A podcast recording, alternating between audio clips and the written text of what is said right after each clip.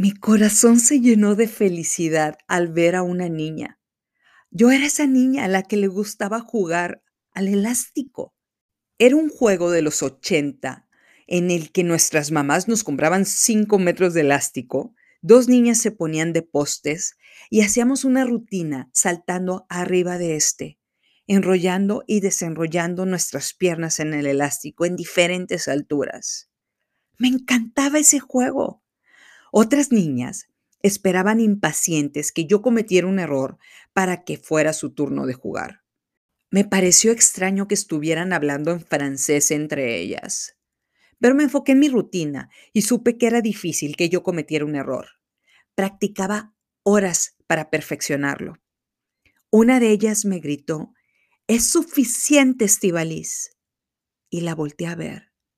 Y en ese momento una escena se repitió una y otra vez en mi mente. El elástico enrollado en mis tobillos y el salto que daba para liberarlo para que se quedara derecho. ¿Qué tenía que destrabar para que el elástico de mi vida se quedara derecho? De repente, me vi caminando, a mi versión de ocho años, rumbo a un piano en un cuarto luminoso y blanco y la niña empezó a tocar de forma aleatoria las teclas. Y me quedé pensando dos cosas. Una, ¿por qué mi mamá me cortaba el cabello como si fuera niño? Número dos, Dios bendiga la depilación láser. Mis brazos estaban tan peludos que parecía chango. La niña no entendía cómo tocar el piano Volteó a ver quién estaba cerca para que no la regañaran por tocar cosas ajenas, pero al ver que nadie la estaba vigilando, con esa inocencia, poco a poco empezó a armar una melodía. Y lo logró. Se oía como música celestial. Le quise mencionar que no reconocía esa composición. Le quería preguntar si ella la había creado o si era una melodía de algún compositor famoso. De repente me di cuenta de que ya no era yo la que estaba sentada. Vi a mi hijo Antonio tocando el piano en lugar de la niña. Y recordé todas las veces que me ha dicho que quiere aprender a tocar el piano. Mi respuesta siempre es, mejor agarra un libro y termina de leer la saga de Harry Potter. Le pregunté al niño en el piano, ¿eres tú, doctor? ¿O es mi hijo? No hubo respuesta. No me volteó a ver. El niño siguió tocando el piano. Dios, me pregunté si esto era real. Me pregunté si estaba viviendo un sueño. Y escuché la voz de Brenda que me dijo, aquí estoy, Esti. Dios bendiga mi amistad con Brenda. Su voz me reveló una verdad absoluta. Logré entrar al proceso de la hipnosis, al océano de mis ideas y recuerdos. No era un sueño raro, realmente estaba dentro de mi mente. La melodía se empezó a escuchar cada vez más alto. Otra vez era yo de 10 años tocando el piano. Ese poder de creación que estaba oyendo era abrumador. Le dije a la niña, wow, Estivalis, es impresionante lo que estás haciendo. Poco a poco, el cabello le empezó a crecer a la niña mientras tocaba el piano, un cabello largo y rojizo, y caminé para verla de frente. Y contemplé la cara de una hermosa mujer portando un vestido verde bordado con detalles color oro. ¿Era esa mujer Galadriel, la comandante de los ejércitos del norte? ¿Este personaje ficticio en la serie Los Anillos del Poder? ¿O era yo? Galadriel tiene el cabello rubio, esta mujer lo tenía cobrizo. Galadriel se detuvo en seco en la melodía que estaba tocando, me volteó a ver y dijo, abre los ojos. Y los abrí. Me despertaron. Le pedí al doctor que me regresara a la hipnosis de forma desesperada, pero el doctor me dijo que era el tiempo máximo que podía estar en una sesión. Le respondí que habían pasado apenas unos segundos, pero Brenda me contestó que llevábamos ahí mucho tiempo me sentí desolada. Trataba de repetir la melodía en voz alta y los cambios de ritmo, pero poco a poco esa melodía se fue desvaneciendo en mi mente y la frustración se apoderó de mí al oír las voces que estaban destruyendo ese momento.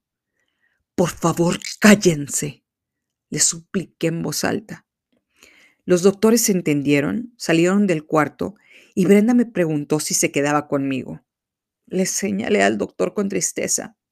Entendió mi mensaje de ve a buscar respuestas con el hombre que cobra caro por hora. Poder de creación y poder de destrucción. Mi inconsciente creó una canción y cuando regresé al mando se desvaneció. Los parámetros que tengo programados en mi vida no conviven con ese lado artístico. Vivo en un mundo diferente. No sabía que podía tocar el piano.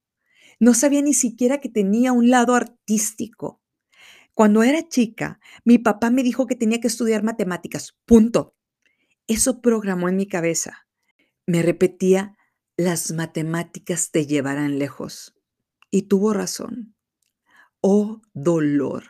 Y ahora yo estaba cerrándole esa puerta artística a mi hijo. Enfrenté el inmenso infierno de los patrones, el molde en el que te tienes que acomodar como galleta, en el que tienes que cortar partes de ti para entrar. Esas partes que cortamos nos dejan incompletas, los hippies sentados en la fogata se sentían incompletos porque cortaron partes de su identidad. De eso hablaron esa noche de luna llena. Eran burros y chillones, pero finalmente entendí su lenguaje de lamentos. Los patrones nos ajustaron a una producción masiva, como galletas de jengibre, que pasan en una banda, las cuales son iguales y todas están sonriendo, felices, perfectas. No hay lugar en esa producción para una mujer rara que se atrevió a hacer las cosas de forma diferente, que no pudo encajar en un molde y fue obligada a renunciar a lo que creía. ¿Eso representaba a Galadriel? ¿Fue la que rompió el molde? ¿Qué hacía ese personaje en mi hipnosis?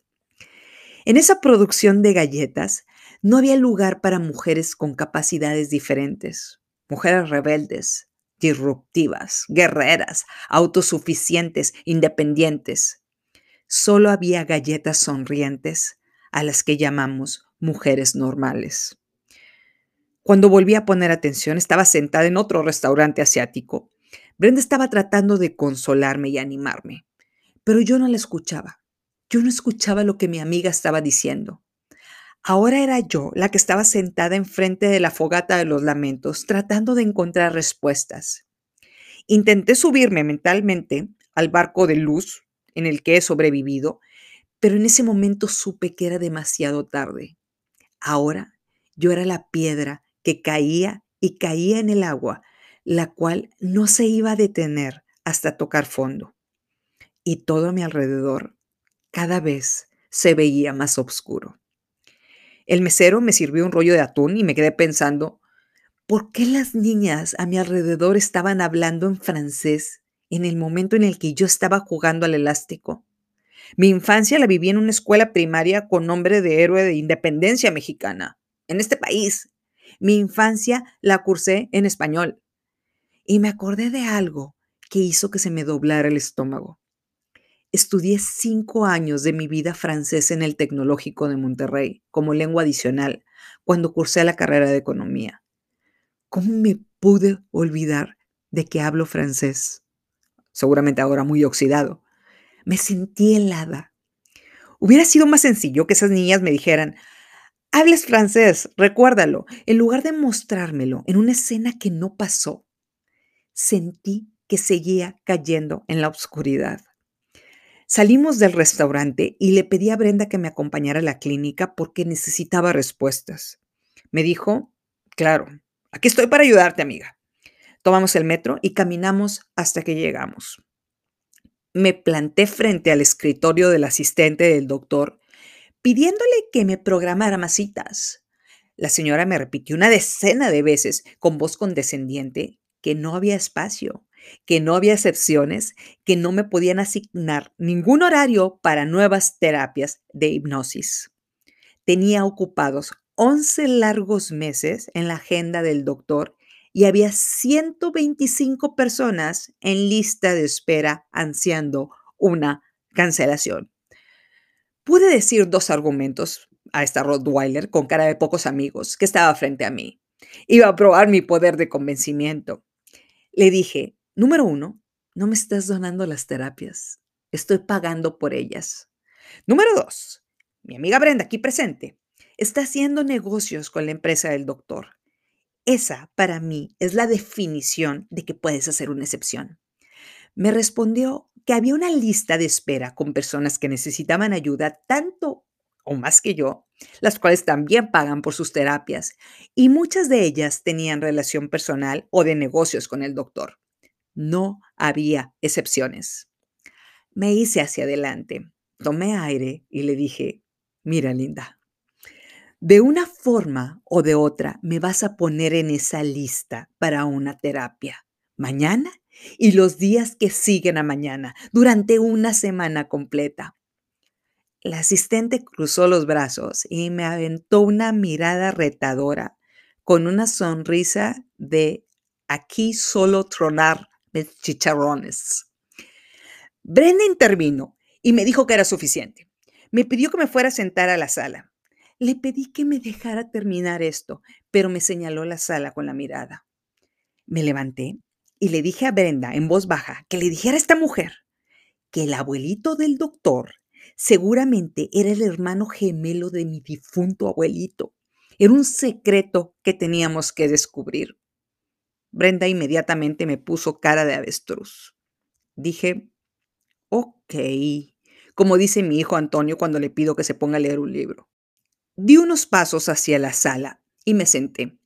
Los minions en mi mente bajaron la cabeza y se sentaron en la sala, regañados también. Estaba ahí sola, sin poder oír lo que Brenda le estaba diciendo a esta Rottweiler. Poco a poco sentí que mis dedos empezaron a moverse. Pensé que me había dado Alzheimer o que le estaba dando clic a algo imaginario. Y pensé, si esa mesa frente a mí fuera un piano, y vi a mis minions sonriendo sobre la mesa, empezando a caminar hacia atrás con una sonrisa aventurera para abrirme espacio, invitándome a... Lentamente puse mis dedos sobre la mesita, pero en ese momento Brenda regresó y me dijo que era hora de irnos. Y una vez más, estábamos caminando en esas calles llenas de nieve. Brenda me estaba tratando de consolar, diciéndome que había sido un buen inicio, que confiar en ella era hora de regresar a Monterrey. Me puse frente a ella, la tomé de los hombros y le dije, necesito desenrollar el elástico. Y vi la cara de mi amiga que estaba evaluando conseguir una camisa de fuerza para tranquilizarme. Me dijo pausadamente que lo de destapar la caja de Pandora solo era una expresión, no era real. Tenía que serenarme. Le dije, logré entrar al océano de lo inmenso en esa hipnosis. No puedo ahogarme y asumir que el tiempo me dará respuestas. ¿Qué se supone que tengo que hacer ahora? Brenda me respondió, lo que todas hacemos, amiga, nadar para sobrevivir. Lo he sabido todo el tiempo. Brenda es brillante. Bajé la cabeza y seguí caminando. Llegamos al hotel, entré a mi cuarto, empaqué mis cosas y me senté a esperar que los minutos pasaran. Y me di cuenta de que logré silenciar mi mente. Simplemente no pensaba en nada. Este doctor y el gesto de Brenda de que me iba a meter en una camisa de fuerza lograron serenarme. Estaba en silencio por primera vez en mi vida. El Alzheimer en mis dedos apareció de nueva cuenta, pero lo dejé fluir y ahí estaban los dedos de mis manos moviéndose fuera de control. Oí mi teléfono timbrar después de un par de horas de silencio. La voz positiva de Brenda me hizo despertar de mi trance. ¿Cuántas veces te he dicho que confíes en mí? El doctor te va a asignar horarios en su hora de comida. Es un favor personal que seguramente se lo va a cobrar muy caro a mi empresa y te lo va a cobrar muy caro a ti. Pero hasta aquí llego yo, amiga. Me tengo que regresar a Monterrey a atender a mi marido necesito saber si realmente puedes hacer esto sola. Cuando me hizo esta pregunta, yo ya estaba tocando la puerta de su cuarto. Ella la abrió, La abracé y le di las gracias y le dije que necesitaba recorrer este camino. Conozco ese estatus de hacerlo sola. Me siento bien en ese estatus. Este doctor era el único en el mundo que pudo convencer a los minions en mi cabeza de cooperar. Una hora después, cuando Brenda tomó el Uber rumbo al aeropuerto, me enfoqué en buscar un departamento para rentar en Airbnb. Seguramente los honorarios del doctor y los exámenes me iban a dejar en bancarrota, así que era hora de bajar los gastos. No restaurantes, iba a viajar en metro y a caminar. Me iba a hacer de comer todos los días. Le hablé a mis papás para pedirles que se quedaran con mis hijos unos días más. No sabía cuántos días me iba a tardar, pero realmente estaba en medio de algo importante. Llegué al departamento que renté Tenía una mini cocina. Pensé que todos los departamentos son pequeños en Nueva York. Y puse arriba de la barra de granito las bolsas de comida que compré para alimentarme un par de días. Vi un correo que me llegó con las horas programadas para la terapia. Dije en voz alta, ¿de quién tronaron los chicharrones, linda? Saluda a tu Mexican mamá. en realidad había sido una victoria de Brenda, pero también una victoria personal. Vi mi reloj y me di cuenta que iba a tener 16 horas libres hasta que empezara la segunda terapia. Pensé en irme a caminar a Central Park, pero hacía mucho frío, me iba a congelar. Así que en lugar de salir a correr, pensé que era momento de averiguar por qué Galadriel apareció en mi hipnosis, con cabello cobrizo. Decidí volver a ver la serie y entender qué rol juega este personaje ficticio inventado por Tolkien, reflejándose en mi vida. En este momento, estimado 19%, vamos a platicar de esta extraordinaria serie, Los Anillos del Poder, una precuela de las películas y los libros El Señor de los Anillos, que si no la han visto, les recomiendo que inviertan unas horas valiosas de su día para hacerlo. Hoy hablaremos del primer episodio. Realmente el mundo de Tolkien es maravilloso. John Ronald Rule Tolkien, este escritor inglés que murió en 1973. El poder de creación de Tolkien como escritor fue tan valioso que varias décadas después sigue vivo lo que creó con su mente una pluma y una hoja de papel. Esta serie, Los Anillos del Poder, es una adaptación del libro El Silmarillion. Los productores llevan a la pantalla esta historia de forma magistral, como la primera gran producción de una serie épica por parte de Amazon Prime. Como nota, décadas atrás, esta obra fue rechazada por el editor de Tolkien por considerarla una historia oscura y densa. De hecho, el Silmarillion se publicó después de su muerte y fue editado por su hijo, Christopher Tolkien, al cual le debemos el hecho de poderla ver hoy en la pantalla. La serie muestra un contexto que me parece cristiano, de la lucha entre el bien y el mal, y por supuesto también tiene un toque cabalista, de lo que finalmente tendremos oportunidad de hablar en un episodio de esta temporada. Aquí vamos. La serie comienza mostrando a Galadriel, nuestra heroína, la cual es una niña elfa. No sé si los directores escogieron a esta actriz, Morfoot Clark, no solo por su belleza física y su fuerza interior, sino por la voz espectacular de locutora que tiene. Esta voz te hace poner atención desde el primer segundo de la serie. Los elfos son los seres que parecen humanos, pero con orejas afiladas. Son prácticamente inmortales por edad, es decir, si los puedes matar con un cuchillo, pero no los mata el tiempo. Los elfos son los seres más hermosos, los más valientes, los más sabios y los más poderosos en este mundo de fantasía. En el primer episodio se ve a Galadriel como niña, la cual empieza su introducción a la serie diciendo, nada es malo al inicio de la historia. El mundo era tan joven que todavía no había amanecer, pero había luz. Galadriel está frente a un río, dobla una hoja de papel y hace un barco. Está hablándole al papel como si tuviera vida. Un niño elfo le pregunta si cree que esa basura de papel va a flotar. Ella responde que no solo va a flotar, su barco va a navegar. Lo pone en la corriente de un río y la lanchita empieza a flotar.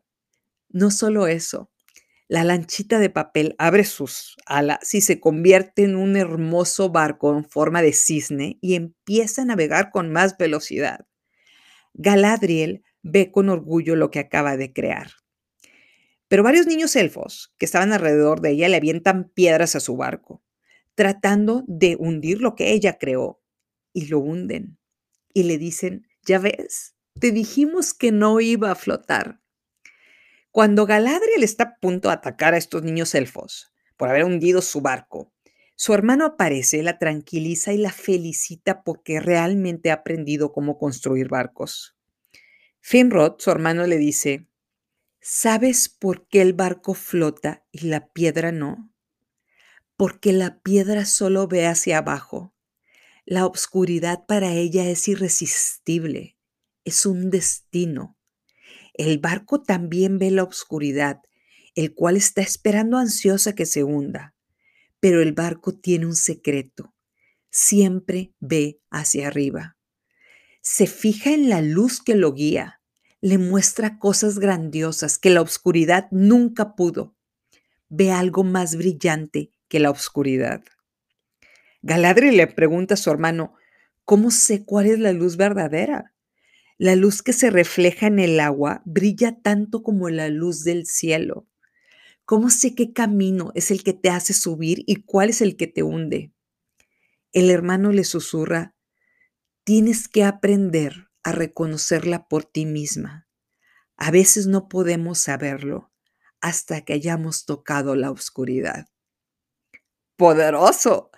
Y no han pasado ni siquiera cinco minutos del primer episodio de la serie. Galadriel y su hermano Finrod nos muestran en estos primeros minutos el gran tema de esta temporada, la batalla entre el bien y el mal que se libra dentro de nosotras. No las batallas contra terceros, no contra las fuerzas del mal que nos quieren poner un chip en una vacuna para controlarnos, o los grupos de ricos y poderosos que conspiran para robar al mundo libre, sino esta batalla que solo se puede encontrar frente al espejo. Y por supuesto, todo aquello a lo que nos acercamos, que luce brillante, pero una vez que avanzamos, nos damos cuenta de que es falso. Brillaba, pero es la mismísima obscuridad. En palabras de Galadriel, todas las guerras se libran por dentro y por fuera. Ahí reside el verdadero poder, en la fuerza de dominarnos para subirnos a un barco y navegar sin ahogarnos, o caer como piedra en la profundidad y mantenernos ahí, repitiéndonos el mensaje de que la vida es injusta, cuando en realidad es una decisión personal quedarnos en el fondo. Culpamos a los grupos de poder o a los enemigos sin rostro cuando no estamos en función de ellos, sino en función del poder de salir de ese lugar, empezando con un solo paso. Ahora, continuamos con la historia. Galadriel crece y su hermano se va a la guerra por la llamada Tierra Media. Lucha en una alianza con los hombres contra un tal Morgoth y un tal Sauron. Los elfos pensaron que la guerra iba a terminar en un par de meses pero la guerra duró siglos. Morgoth fue derrotado, pero sobrevivió Sauron, el enemigo que veremos en las películas El Señor de los Anillos. Pero el hermano de Galadriel muere. Este hombre dedicó su vida a buscar a Sauron, pero Sauron lo encontró primero y lo asesinó. Ella, Galadriel, luciendo como una mujer, enfrenta la muerte al ver el cadáver de su hermano algo que ni siquiera tenían una palabra para describir. Los elfos son inmortales, su luz no se apaga. Galadriel ve el cadáver de su hermano, el cual dejaron marcado con un símbolo, y decide hacer su propio juramento, el cual era el juramento de su hermano, buscar el mal, acabar con Sauron. Esta mujer se convierte en la comandante de los ejércitos del norte de los elfos y lleva un grupo pequeño de guerreros hasta el fin de la tierra. Busca en cada rincón del mundo rastros del mal, pero no encuentra más que probables pistas. Este grupo de elfos, en un ataque de desesperación, le piden a Galadriel regresar a su hogar, pero Galadriel no puede parar. De repente, llegan a una cueva y encuentran esta marca que dejaron sobre la piel de su hermano. Esto les muestra que Sauron escapó y estuvo en ese lugar. No murió en la batalla. En este momento sale un troll de la cueva.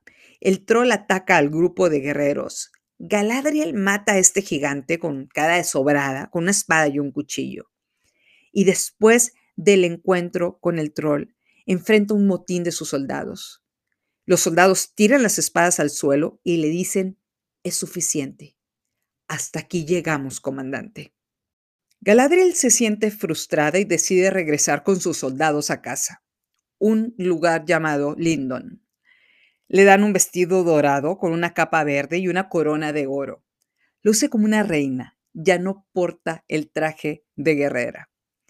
El rey de los elfos manda llamar a sus guerreros y a ella, y en una ceremonia pública les dice, Morgoth cayó hace una era. Algunos temían que el mal renaciera, pero todos estos guerreros finalmente comprobaron, más allá de cualquier duda razonable, que los tiempos de guerra acabaron. En este momento declaro una nueva era de paz.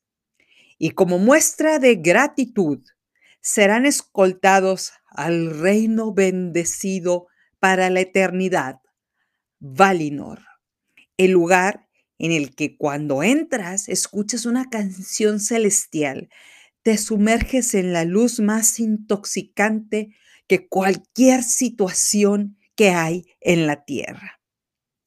Pero Galadriel es rebeldona y no está convencida de irse al reino bendecido. Y el rey, que digamos que tiene mucho colmillo, le manda a un amigo para que la plaque. Sí, señor. El rey le dice a este elfo que le ponga un estate quieta. Su amigo le dice, el mal se ha ido, Galadriel. Y ella le responde, el mal no descansa, espera hasta el momento en que nuestro confort nos ciega. Aplausos de pie para la comandante de los ejércitos del norte desde un mini departamento en Manhattan. Fui a abrir una lata de Dr. Pepper de dieta, busqué hielos y lentamente vertí el líquido en el vaso, repitiendo, el mal no descansa, espera hasta que nuestro confort nos ciega. La palabra más analizada en este podcast debe ser la palabra confort. Y ahora la comandante de los ejércitos del norte nos complementa ese análisis diciendo el confort nos ciega. Su amigo le señala las estatuas de los elfos que murieron en la guerra, incluyendo la de su hermano, y le pregunta, ¿cuántas estatuas más serán suficientes para ti? Y la hace entender, nadie ha rechazado el llamado al paraíso, Galadriel. Si lo rechazas, te quedarás aquí marginada, envenenada por chismes y sueños oscuros. Lo que está quebrado en ti se puede arreglar en el reino sagrado. Ya peleaste suficiente, Galadriel. Me reía al ver esta escena. ¿Cuántos doctores me han querido recetar medicamentos para entrar al reino sagrado? ¿Cuántos doctores me han dicho que podemos ayudarle a mi cabeza a dormir o comprar una medicina poderosa para que los minions desaparezcan? Ya peleaste suficiente, Estivalis. Necesitas dejar que tu mente descanse en el paraíso. Y seguramente esos medicamentos le sirvan a muchas personas, especialmente a las personas que tienen desórdenes químicos. Pero vivir una vida sedada en el paraíso hará que eventualmente queramos despertar. Ahora, digamos que el amigo convence a Galadriel de entrar al molde. Es lo que necesita para convertirse en una mujer socialmente aceptada entre los elfos. En una escena posterior hay una conversación entre este amigo, el amigo de Galadriel, y el rey de los elfos, en la que el rey le dice, si hubiéramos dejado a Galadriel seguir buscando, podría haber mantenido vivo el mismo mal que buscaba derrotar sin darse cuenta. El mismo viento que busca apagar un fuego también puede hacer que se propague. Traducción en lenguaje de corridos. Esta vieja rebelde insiste que Sauron está escondido en algún lugar haciendo planes malévolos y yo ya no quiero escuchar la verdad. Su obsesión eventualmente nos puede convencer de que tiene razón, pero prefiero vivir en la ignorancia. Esta vieja ya se convirtió en un peligro. Vamos apagando ese fuego antes de que se propague en nuestras mentes. Apaguemos nuestro inconsciente llamado Galadriel. Necesitamos descanso. Días después, Galadriel sube al barco y se dirige al atardecer acompañada de sus soldados traidores, que dejaron de luchar, a los que ellos llamaron héroes. Se empieza a escuchar una música angelical en el atardecer. Están a punto de entrar al paraíso de Valinor. Se abre el cielo, pero Galadriel no está lista para el atardecer de su vida. No está lista para entrar al paraíso. El mal sigue vivo, ella lo sabe, y recuerda las palabras de su hermano. ¿Por qué el barco flota y la piedra no? ¿Cómo distingo la luz del cielo y la luz que refleja el agua? Su hermano le dice al oído, a veces no sabes lo que es la luz hasta que tocas la oscuridad. Galadriel empieza a dar unos pasos hacia atrás en el barco. Uno de los soldados le dice, que se ponga a cantar la música angelical y le da la mano para que no vaya a cometer las locuras de saltar del barco. Pero Galadriel salta al mar y la puerta de luz del reino de Valinor se cierra mientras ella nada lejos del barco. Está en medio de la inmensidad del océano. Al mismo tiempo sale una escena en la que el rey de los elfos ve que cae una hoja de su árbol sagrado la cual se torna negra, y aún así prefiere negar que Galadriel tenía razón. El mal sigue vivo.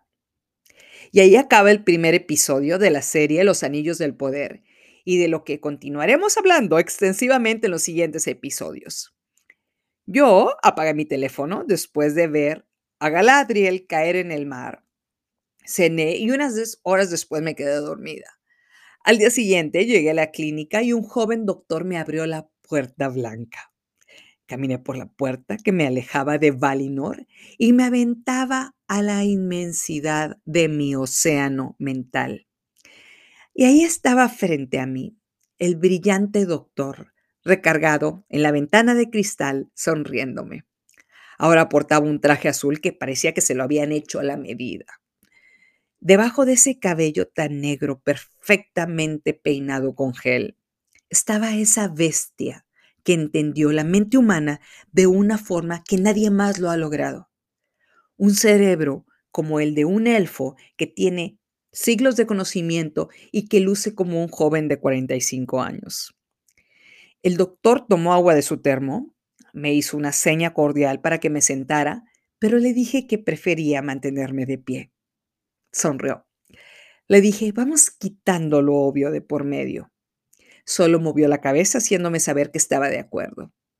Le pregunté, ¿sabes quién habita en el noveno círculo del infierno según la divina comedia de Dante Alighieri? Nunca olvidaré la sonrisa encantadora que me mostró. Me respondió, los traidores.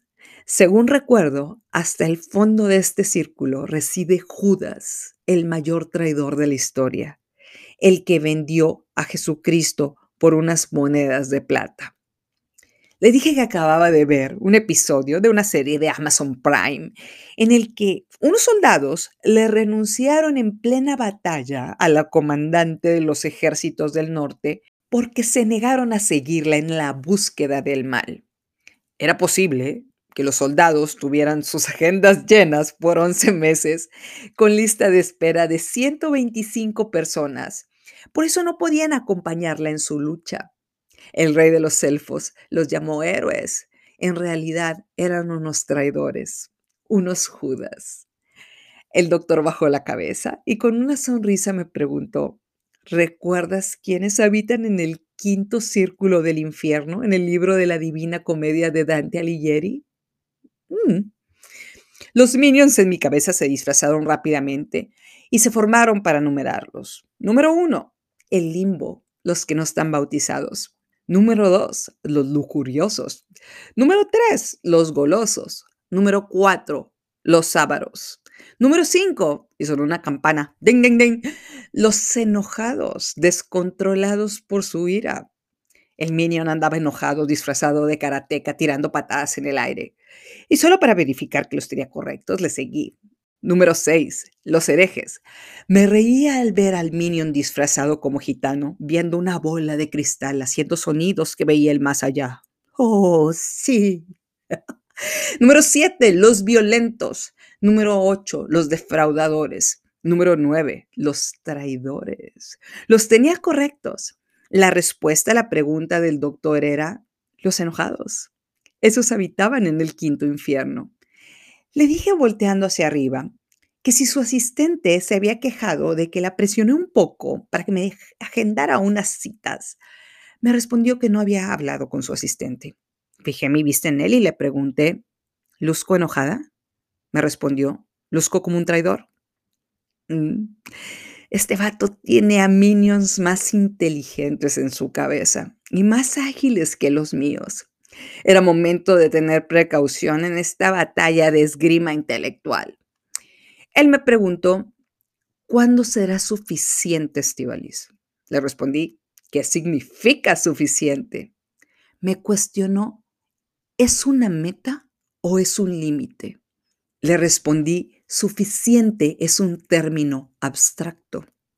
Se acercó a una mesa, tomó un libro y leyó, los sustantivos abstractos solo existen en la concepción de la mente. Se quedó esperando mi respuesta, pero yo estaba sentada con los hippies burros alrededor de la fogata, sintiéndome como una de ellos. Al ver que esta mujer enojada no tenía una respuesta, me dijo, una hipnosis abre una puerta.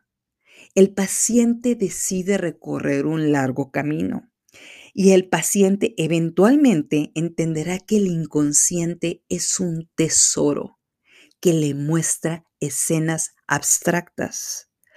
A tus sueños preocupantes los llamas pesadillas. No lo son. Son situaciones abstractas que se repiten porque tienen un mensaje que te niegas a escuchar.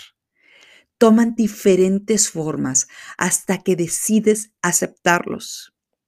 Los ensayos clínicos nos muestran que entenderlos requiere tiempo.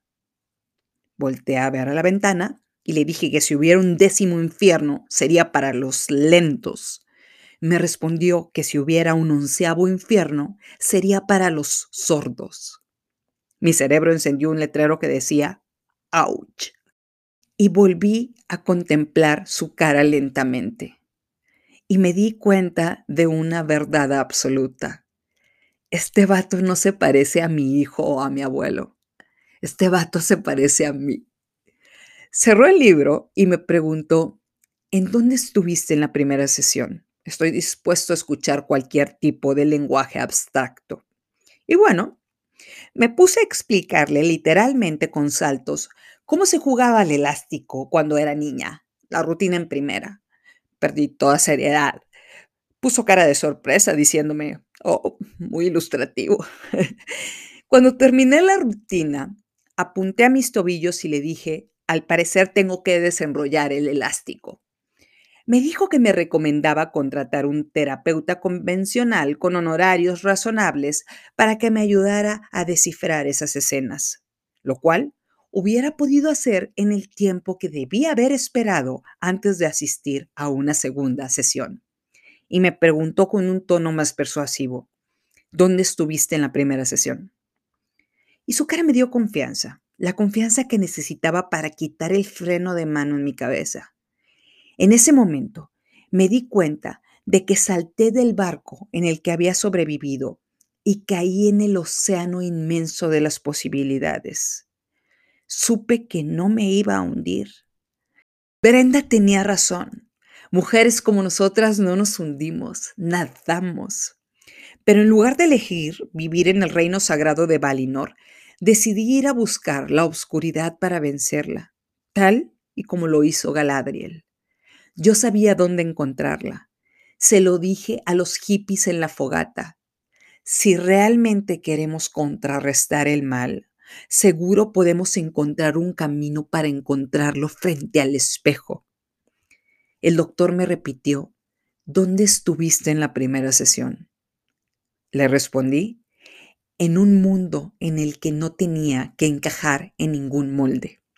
Su sonrisa mostró aprobación y me preguntó con más intensidad, ¿a quién afectaste entrando a esos moldes? Pensé en mi hijo tocando el piano, pero no se trataba de él. Me acordé de la escena en la que caminé para ver de frente a la mujer de cabello largo rojizo que tocaba el piano. Esa mujer representaba el nivel más alto de feminidad en mí. Ella traía un vestido verde, el cual engalanaba su hermoso y largo cabello que mi mamá me cortó cuando era niña. Se veía así de increíble vestida de verde después de quitarse el traje de guerrera. Y vi claramente su cara. Era mi cara. Le respondí al doctor, me afecté a mí entrando en esos moldes. Me preguntó, ¿qué es el mal? Le respondí, autodestrucción. Me preguntó dónde buscamos ese mal para vencerlo.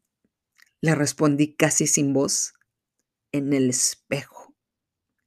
El doctor sonrió y me dijo, parece que estás entrando al primer círculo del paraíso, el cual se llama me dijo que era un término no abstracto llamado conciencia y se rió con la satisfacción de que había logrado algo extraordinario. Con un tono más amigable me preguntó, ¿cuándo será suficiente, Estivalis?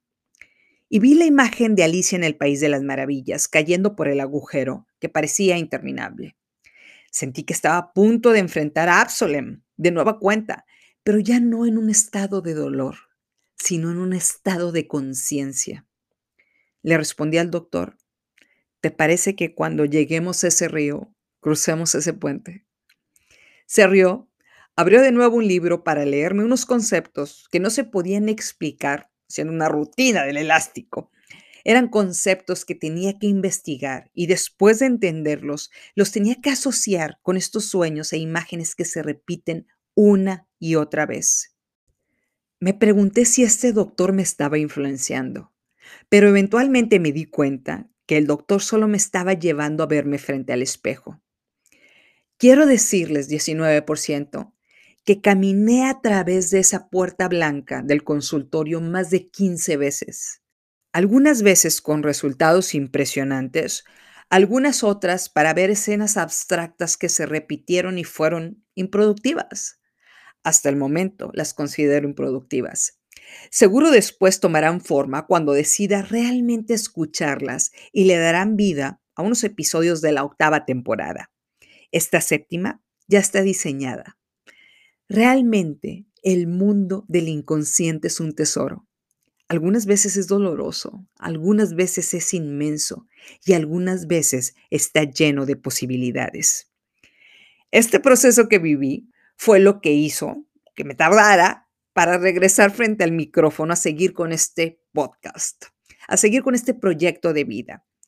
Quisiera decirles que ha mejorado mi calidad de sueño, pero la verdad es que mis sueños son cada vez más intensos, pero me han llevado a entender el significado de las cosas que me han pasado en mi vida. Me han dado respuestas a ¿por qué me pasó esto? En este proceso el destino, el Todopoderoso, o esta locamente me mostraron los infiernos en los que he residido o en los que me he negado a entrar o me negué a quedarme. Lugares que nos queman, nos marchitan, que nos disminuyen. Lugares en los que entramos por voluntad propia, algunas veces castigándonos inconscientemente y nos quedamos paralizadas porque no conocemos la forma de salir de ahí. De todos ellos hemos hablado como si fueran ideas fugaces, pero ahora se las puedo explicar más claramente para concientizarlas, para desprogramarnos y para salir del infierno al cual no pertenecemos. Esto es para empezar a recorrer un camino que la gente llama un cambio de vida, una forma de encontrar sentido. Vamos a dedicar un episodio a cada uno de estos infiernos en esta temporada y al parecer contándoles películas o series y viéndolo en terceros es como realmente los podemos hacer conscientes, por lo que vamos a seguir con esa fórmula ganadora. Dice Galadriel, más allá de la oscuridad hay poderes que operan en este mundo. Quizás en días como este no tenemos más remedio que confiar en sus designios y renunciar a los nuestros. Creo que hay una razón por la que estás escuchando esto y eres parte de esta comunidad. Creo que hay un propósito colectivo que nos hace que nos podamos comunicar a través de un micrófono y unos audífonos. Creo que para crecer hay que desprogramar y eso significa alejarnos del barco que nos lleva al paraíso del confort y estar dispuestas a nadar para poder sobrevivir. Un mejor Podemos dormir sin preocuparnos qué comeremos mañana, porque nuestro trabajo ha dado fruto y podemos vivir en función a nuestra voluntad y no con los límites que nos marcan terceras personas. Dice Galadriel, encuentra la luz y la sombra no te encontrará a ti. Si estás lista para alejarte de las puertas de Valinor, dar un salto al mar y empezar a nadar en la búsqueda de todo lo negativo que hay que destruir en tu vida para encontrar lo que la gente suele llamar la luz. Eres bienvenida a la séptima temporada de de cero. Todos aquellos seres que quieran descansar sedados en Valinor, que se suban al barco que los lleva al atardecer. Esta comunidad se dirige al lado contrario, en el que podemos tener la oportunidad de vivir un nuevo amanecer, en la que vamos a tratar de descubrir todo aquello que nos inmoviliza para poder iniciar una vida productiva. La gente suele llamarlo rebeldía. Yo lo llamo libertad. Ahora, una libertad consciente. Antes de terminar este episodio, quiero decirles que en mi último día en Nueva York pasé a liquidar la cuenta de la clínica. Durante esa última semana pasé horas hablando con mi seguro de gastos médicos internacional, el cual he renovado desde que una conocida me convenció de comprarlo. Y la clínica también estuvo en comunicación con ellos. Y bueno, cuando llegué, la señorita de la computadora no me imprimía la cuenta y les llamaba a sus compañeras para señalarles cosas en la computadora. Después del desfile de personas, la supervisora se me acercó y me dijo que el seguro solo iba a pagar por los exámenes médicos, dado que no había un padecimiento. Y dado que el seguro no iba a cubrir el resto, el doctor giró la instrucción de que no me cobraran sus honorarios ni los honorarios de los doctores que lo apoyaban. Solo me iban a cobrar el uso de las instalaciones. Me dijo que si necesitaba conocer más detalles, por favor le hablara al asistente del doctor. Vi la cuenta y a los minions en mi mente se les cayeron los pantalones del susto. Cuando pude dejar de balbucear, le pregunté si esa cantidad estaba en dólares o en pesos mexicanos. Solo me sonrió. Le pregunté cuál era la cantidad que tenía que pagar. Me señaló lo que pagó el seguro de gastos médicos, lo que el doctor factura y pidió que no se me cobrara y el monto que sí tenía que pagar por el uso de las instalaciones. Espero que las plataformas de podcasts me empiecen a pagar por episodio. la supervisora me dijo yo era una mujer afortunada. Nunca había visto que el doctor regalara sus servicios. Debo servir a un bien mayor, el cual ayuda a más personas. Y vi a las miles de mujeres sin rostro de esta comunidad. Y le di las gracias a Dios, al cual adoro con toda mi alma y al cual yo sirvo. Y pagué el carísimo uso de las instalaciones que me ayudó a alejarme de Valinor rumbo al océano de la conciencia. ¿Valió la pena? Hell yeah. Salí de ahí, caminé unas cuadras, me fui por dos vasos de matcha latte y un capuchino para la asistente Rottweiler, la cual me lo agradeció cuando lo puse sobre su escritorio con un simple movimiento de cabeza. Me senté enfrente de ella, me puse cómoda en la silla y le pregunté si ella creía que el doctor y yo en un futuro podíamos sentarnos en la fogata de los lamentos y darnos abrazos de sanación y lo que le sigue. A lo que ella contestó con su voz de general, número uno, que eso iría en contra del código de ética médico y sería ilegal. Y número dos, que no soy el tipo del doctor. Me enderecé, me arreglé el cabello y le pregunté con una amable sonrisa cuál era el tipo del doctor. Tengo muchas facetas. Me respondió que en general el tipo del doctor son hombres inteligentes con brazos musculosos. Tantos mundos, tantos siglos, tanto espacio, y hasta en eso nos parecemos ese vato y yo. Le pregunté si el doctor tenía hermanos. Me dijo que una hermana. Solo por curiosidad le pregunté, ¿se parece a mí? La asistente se me quedó viendo en silencio y luego me contestó, parecen gemelas. Hablan igual pero ella no usa tanto maquillaje y es moderada. La asistente me dio unas formas para que me las llevara a casa y las leyera con tranquilidad. Eran para dar mi consentimiento para ser parte de un ensayo clínico, ejemplos de un libro, quién sabe cuántas cosas. Le dije que yo me iba a adelantar a publicar estos descubrimientos en mi podcast, a lo que ella respondió sacando otra forma que sí debía firmar antes de irme, en la que me comprometo a guardar confidencialidad sobre la identidad del doctor y la clínica y no puedo describir los detalles de las terapias, solo mis resultados. La leí cinco veces y la firmé. Y le tomé una foto, la cual volví a leer antes de empezar estos dos episodios. Aproveché para dejarle al doctor el té matcha con una nota que decía, Estimado guardián de la puerta de los infiernos, me llevo conmigo a la esperanza. Cambias vidas con esa mente brillante.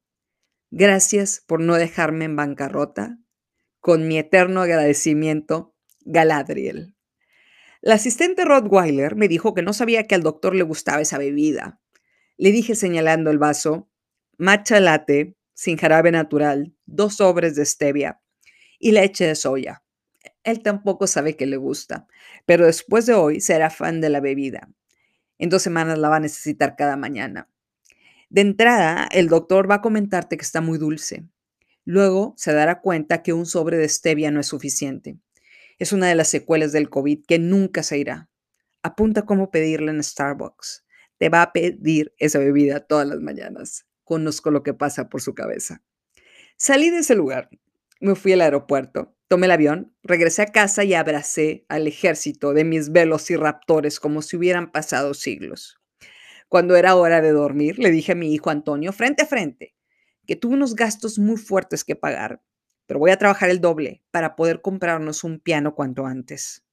Con o sin maestro que nos enseñe cómo tocarlo, vamos a lograr componer melodías. Nunca olvidaré esa enorme sonrisa de felicidad. Muchas gracias al doctor más brillante de este mundo por verdaderamente cambiar el rumbo de mi vida. Muchas gracias a mi querida amiga Brenda por estar a mi lado en este proceso tan importante de mi vida. Brindo contigo, amiga, por nuestra salud. Muchas gracias por alzar la voz y decirme que estabas a mi lado y que no tenía nada que temer. El hacerlo causó que pudiera tirarme del barco sabiendo que mujeres como nosotras no nos hundimos, nadamos en un mundo de posibilidades. Pueden encontrar el juego del elástico en YouTube para todas las jóvenes que no tuvieron la oportunidad de jugar esto en su niñez. Esta temporada será la temporada más intensa, la que más crea valor y la que nos hará crecer para potencializar nuestro camino como emprendedoras adiós al reino de Valinor, bienvenida la conciencia, bienvenido un nuevo amanecer. Una vez que reconozcamos los infiernos, daremos la bienvenida a un océano de posibilidades en nuestras vidas y dedicaremos un capítulo a cada uno de ellos en esta temporada. No se puede saciar la sed con agua de mar. Poco aporta un podcast si no hay una estrategia, un plan y un punto a probar. Me aseguraré de que cada episodio sea potable para saciar nuestra sed mientras nadamos en la inmensidad del océano de oportunidades. No lo olvides, estamos juntas en esto. Nadamos, no nos hundimos. Eso es lo que nos define como comunidad. Soy Estivalis Delgado y este es el inicio de la séptima temporada de Se empieza de cero.